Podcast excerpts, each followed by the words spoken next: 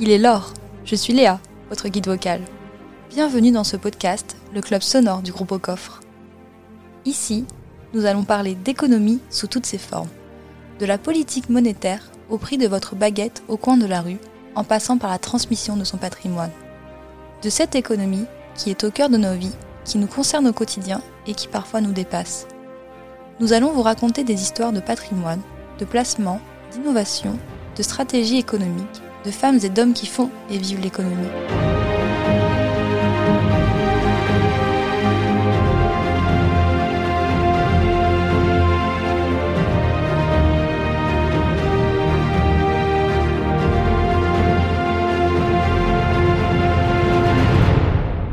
Autour de moi, des experts, des entrepreneurs, des journalistes, des chercheurs et professeurs d'économie.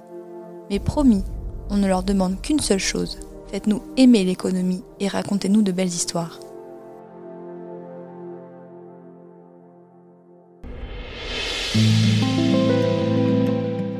Dans ce premier épisode, le cours de l'or influencé par l'amour, rendez-vous dans un mariage à Goa. L'histoire du premier souverain, pièce emblématique des Anglais, et une rencontre qui vous fera aimer Keynes. Quelles sont les plus belles histoires? Celles qui nous parlent d'amour. Ce sentiment qui n'a pas de prix. Et pourtant, si l'or était le seul actif dont le cours était réellement influencé par les histoires d'amour.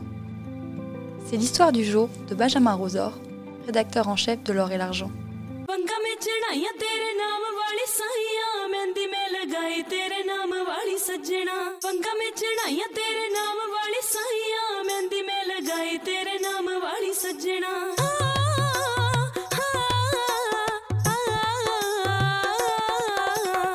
Je vous présente Sachita, une jeune fille de la bourgeoisie de Goa, dans le sud-ouest de l'Inde. Elle est amoureuse depuis toujours de Sanjay, le fils d'un ami de la famille.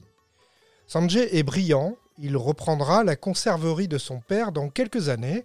Sachita et Sanjay s'aiment, ils sont beaux et plutôt riches. Ils vont se marier dès que cette satanée pandémie le permettra, sans doute en novembre prochain, quand la saison des mariages battra son plein dans l'ancienne colonie portugaise comme partout en Inde. L'histoire de Sachita et Sanjay nous concerne parce qu'elle contribue à la stabilité du cours de l'or. C'est l'amour indien versus le trading américain. Et vous ne savez pas, depuis toujours, Rajda Krishna terrasse le loup de Wall Street. En Inde, on ne produit quasiment pas d'or, mais on en consomme beaucoup. La demande pour la bijouterie est en moyenne de 600 tonnes par an. Et sur ces 600 tonnes, la moitié est utilisée pour la dot des mariés. Comme le reste est porté par les mariés et les invités pendant la cérémonie, on peut considérer que presque 100% de l'or dédié à la bijouterie en Inde est utilisé pendant les mariages. Cette passion pour l'or joue donc fortement sur le prix de l'or. Vu d'Inde, il faut qu'il soit stable, solide. S'il faiblit, c'est la valeur de la dot qui baisse. S'il augmente trop, il devient difficile de s'offrir des bijoux. Cela n'arrangerait personne à Goa ou ailleurs. Ainsi, le confinement du sous-continent en pleine saison des mariages en 2020 s'accompagnait d'un prix de l'once d'or record. Heureusement, finalement, que les cérémonies ont été reportées pour cause de virus. Au mois de mars 2021, les importations d'or en Inde ont battu des records, 160 tonnes d'or. Habituellement, l'Inde importe 70 tonnes chaque mois. La fin du confinement, une baisse de près de 20% du prix de l'once par rapport à ses plus hauts d'août 2020, et puis, cerise sur le gâteau, une baisse des droits de douane décidés par le gouvernement indien pour lutter contre la contrebande, les Indiens se sont précipités sur l'or. Cette passion culturelle, associée à l'amour et au mariage, est donc un véritable pilier de la stabilité du cours de l'or. Finalement, le bon indicateur à observer, c'est le dynamisme de Bollywood qui met en scène des histoires d'amour qui font rêver toute la jeunesse indienne. Vous savez, Sachita ne veut pas que Sanjay mette des paillettes dans sa vie, mais bien des onces, voire des kilos d'or.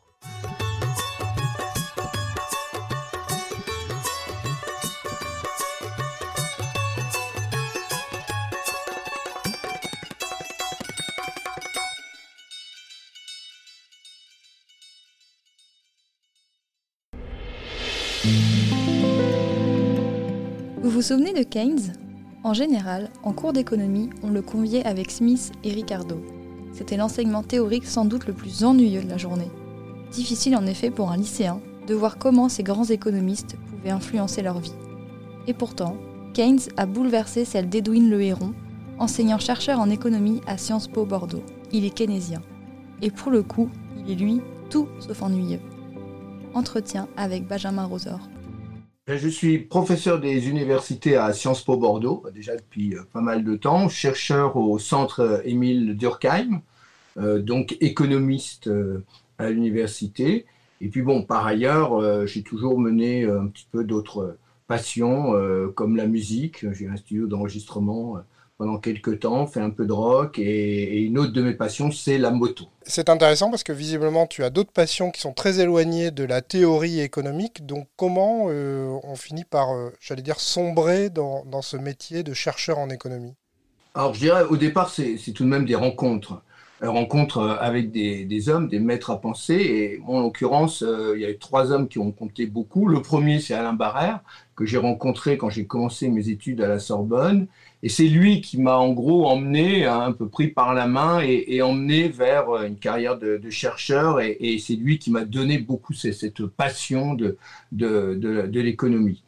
Euh, il m'a fait travailler notamment sur un économiste américain, Eman Minsky, que j'ai eu la chance de rencontrer euh, après avoir fini mon premier travail de recherche. Et, sa rencontre a aussi été déterminante parce qu'il m'a aussi donné envie vraiment d'approfondir, notamment par ses qualités humaines. Et puis, la troisième rencontre, ça a été Joseph Stiglitz, euh, plus tardive, mais qui m'a redonné l'envie de, d'essayer peut-être de, quelque part d'agir et, de changer le, monde, c'est-à-dire de ne pas être que dans la théorie. C'est, des hommes, voilà, c'est des rencontres, c'est ça qui, donne l'envie. Après, la deuxième explication, c'est, euh, et ça, Barrère me l'a donné, euh, c'est en compte avec des textes, un auteur, en l'occurrence, moi, ça a été la théorie générale de Keynes, qui m'a fait lire, relire, re-relire, et euh, lire des textes originaux, euh, ça donne euh, énormément d'envie, d'énergie, parce qu'on croit comprendre, et puis on ne comprend plus, puis on croit enfin comprendre, et, c'est à avancer, à la fois personnel et aussi en lien avec un auteur, même si celui-là est mort depuis longtemps. C'est ça qui m'a donné l'envie de faire cette fameuse science lugubre qu'avait condamné Thomas Carlyle, bon, même si lui-même était encore plus lugubre, puisqu'il est favorable à, l'esclavage notamment, mais euh, je pense que c'est une science qui peut être au contraire incroyablement plaisante. Tu viens de citer euh, notamment Keynes. Euh, pour toutes les personnes qui ont fait de l'économie à petit niveau, c'est-à-dire jusqu'au lycée, on va dire, ça fait partie des théoriciens qui étaient finalement extrêmement ennuyeux comme Smith et comme Ricardo c'est vrai que euh, ces auteurs peuvent paraître, peuvent paraître ennuyeux. Alors déjà, moi, quand on me dit a priori ennuyeux, ça me gêne beaucoup. Moi, je suis très euh, aware, hein, euh, selon le grand philosophe Van Damme, grand philosophe belge. il faut être pour moi ouvert absolument sur tout. Et je pense que je me suis déjà surpris à suivre des émissions sur l'élevage des escargots et trouver ça absolument passionnant je crois que quand c'est fait avec passion, que, que c'est bien fait, tout peut être quelque part passionnant. Alors, a posteriori, il y a des choses qui ne m'intéressent pas. Et donc, je crois tout à fait qu'ensuite, on doit faire des choix. Mais a priori, on doit être ouvert. Et quand on est ouvert à, ces auteurs, euh, moi-même, je me surprends souvent en histoire de la pensée économique dans mon cours de Sciences Po de, de réduire un auteur à deux minutes. Et j'ai honte parce que cet auteur, souvent, je l'ai lu et je réduis sa pensée à quelques idées dominantes. Et quand on le lit, c'est incroyablement plus intéressant.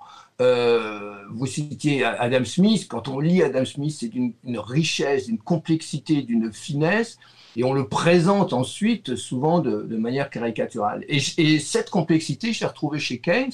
Il est vrai que c'est aussi euh, sa vie d'homme hein, qui m'intéressait. Euh, Keynes, c'était vraiment quelqu'un qui a eu des combats extrêmement intéressants sur la culture. Il a essayé aussi de, changer le monde. C'est quelqu'un d'extrêmement iconoclaste sur bien des points et, ça résonnait avec sa pensée. Donc souvent, j'ai besoin aussi euh, d'avoir une résonance entre la vie de l'auteur et l'auteur et la mienne.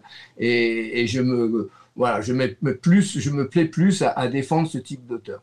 un dernier argument, c'est que euh, l'économie euh, dominante, orthodoxe, que Keynes a attaqué, mais que Smith, d'une certaine manière, attaque aussi, si on le lit bien jusqu'au fond, euh, nous est vendue comme un monde en perpétuel équilibre, convergent vers un état, voilà, tout à fait d'équilibre.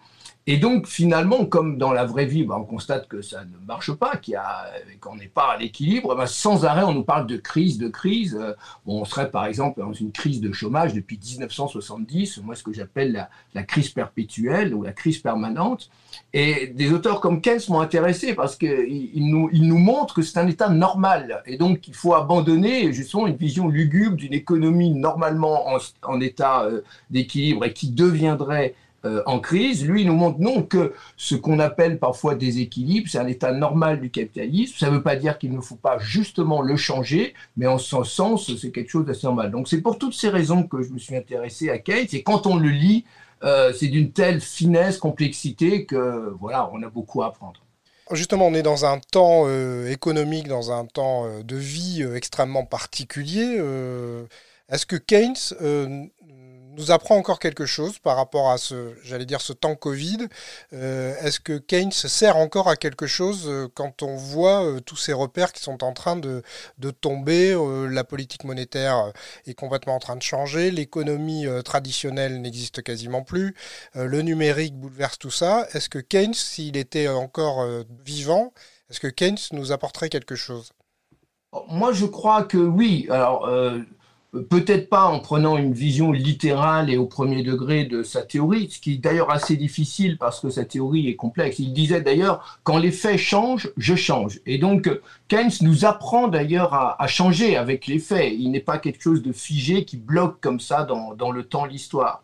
Et dans ses perspectives aux petits-enfants euh, qu'il avait écrit, donc où, où, finalement il essayait de prévoir un monde dans les années 2000-2020, euh, eh bien, il nous dit des choses qui, pour moi, sont toujours intéressantes. C'est-à-dire que, en gros, il, remet euh, l'économiste euh, sur le siège arrière de, la voiture, hein, l'arrière-ban de la société, d'une certaine manière. Il dit l'idéal, si les gens comprennent ma théorie, bah, les économistes deviendront un peu comme des dentistes. C'est-à-dire des gens pas très intéressants à rencontrer, des gens, bon, finalement, qui sont plutôt là pour euh, nous ennuyer, mais qui au bout du compte sont tout de même utiles. Voilà, donc c'est un peu ça comme il voit.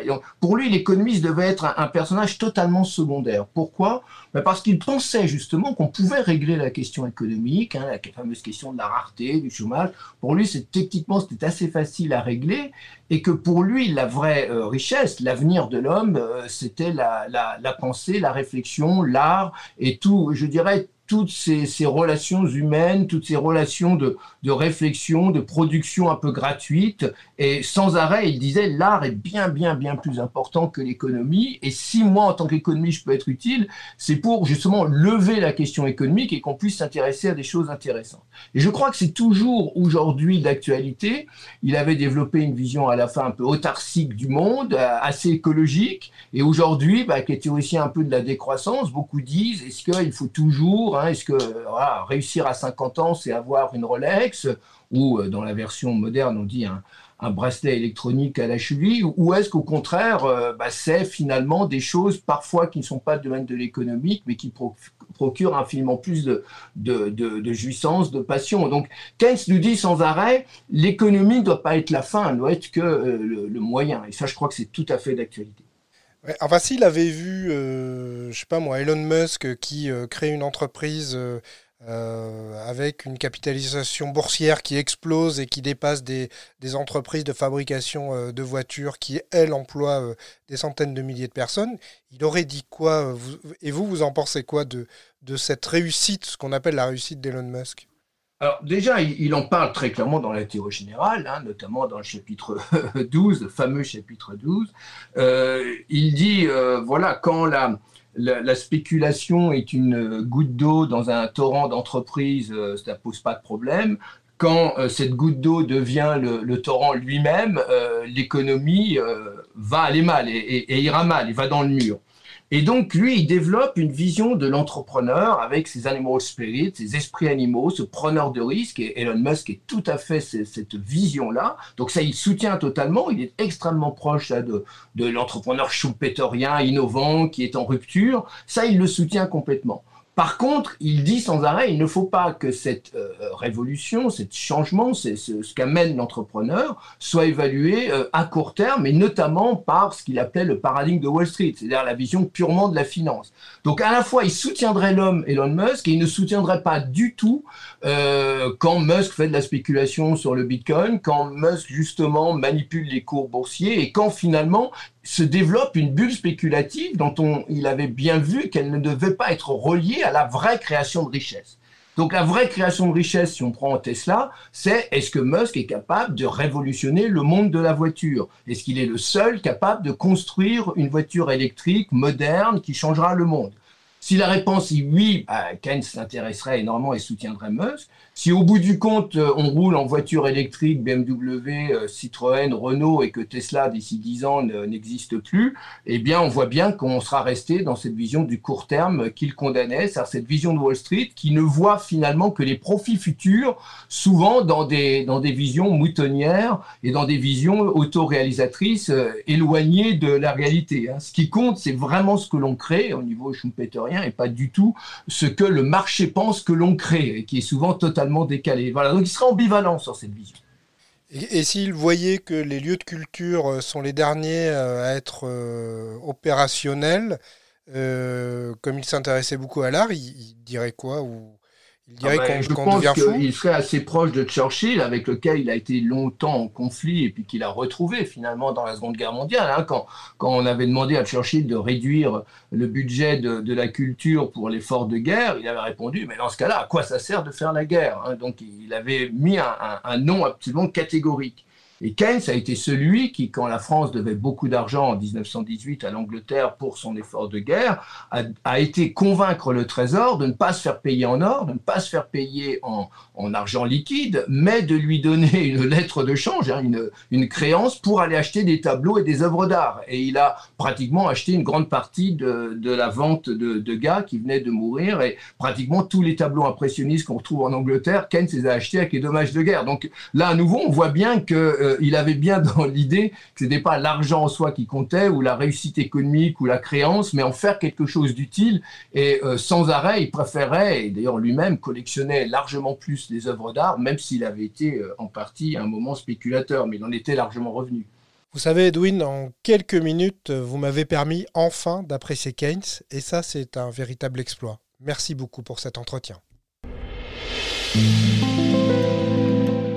On l'a un peu oublié, Autrefois, les pièces d'or avaient une valeur marchande, mais aussi et surtout politique. On inondait l'Europe de pièces présentant le portrait d'un monarque ou d'un empereur. C'était une expression du pouvoir. Et à ce jeu-là, les Anglais sont souvent les plus forts. Jean-François Faure, passionné de pièces d'or, raconte l'histoire de la création du souverain. Entre la guerre des roses et Game of Thrones, une histoire qui inspire encore au XXIe siècle.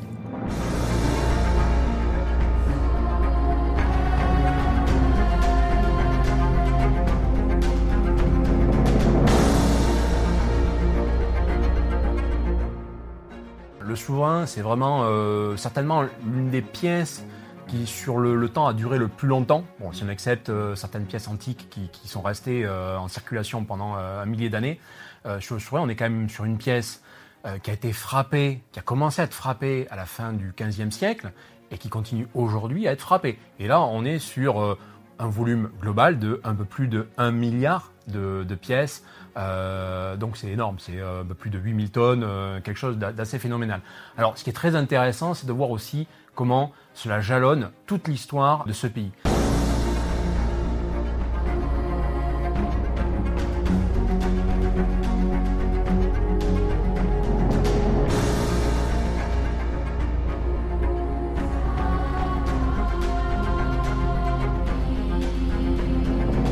Ça commence, en fait, par un, roi qui ne l'était pas encore, parce que tout simplement il était en exil.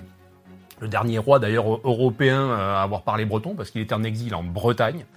Et donc son objectif, à ce futur euh, Henri VII, c'était de reconquérir ou de conquérir sa place euh, en tant que, roi euh, sur l'Angleterre. Donc ça commence par un, roi qui revient sur son île 14 ans après le début de, de, son exil. Donc lui, il fait partie de la famille des Lancastres et il doit faire sortir la famille d'York qui était au pouvoir à ce moment-là par le biais du très connu Richard III qui était plutôt détesté par tout le monde donc ça a été assez facile pour lui lors d'une bataille notamment euh, de le tuer. Donc on était euh, comme ça. voilà, donc c'est un, roi qui, arrive au pouvoir euh, en 1485.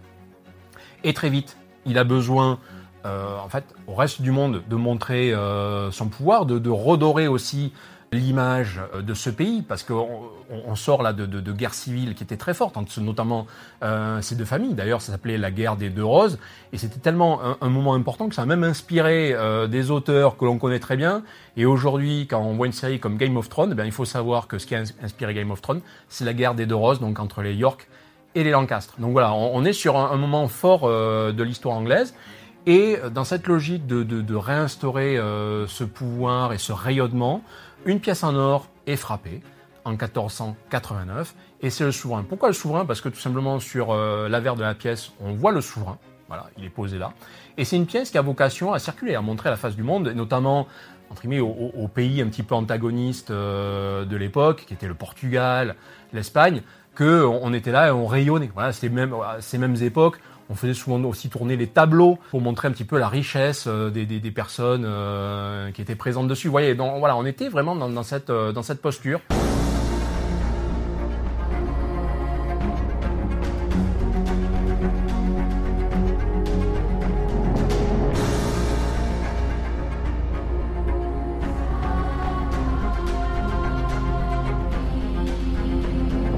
L'Angleterre était euh, déjà à essayer de recréer euh, des frontières, de recréer un, pouvoir, et le souverain est là pour euh, l'affirmer. Et d'ailleurs, sur un plan économique et monétaire, Henri VII justement a été aussi connu pour ça, parce qu'il a recréé en fait une, finance qui était moribonde. Pour autant, en parallèle, cette finance, il a un petit peu, un petit peu chamboulé, on va dire, par les, guerres qui ont pu, qui ont pu continuer. Voilà. Donc on est dans cette logique jusqu'après euh, le début euh, du XVIIe siècle. Et là, après, on est sur un, pays euh, qui a pas mal de, problèmes internes à régler, pas mal de, de, guerres qui, qui l'épuisent. Donc, au début du XVIIe siècle, qui est la fin donc de cette première phase du souverain, c'est plutôt à ce moment une, une période faste pour la France, euh, l'ennemi juré, et c'est à, cette époque-là où par contre le Louis d'or, lui, euh, apparaît et va euh, rayonner en même temps que justement Louis XIV, Louis XV, etc., et, les Louis qui, qui peuvent suivre.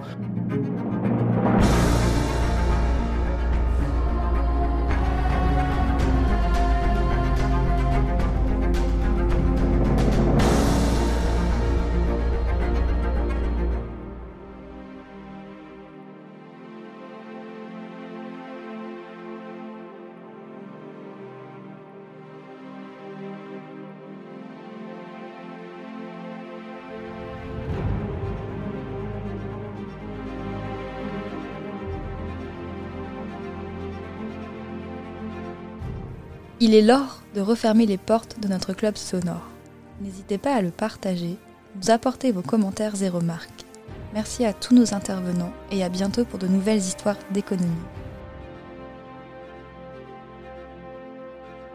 Et si vous avez des envies ou des idées de sujets à traiter, écrivez-nous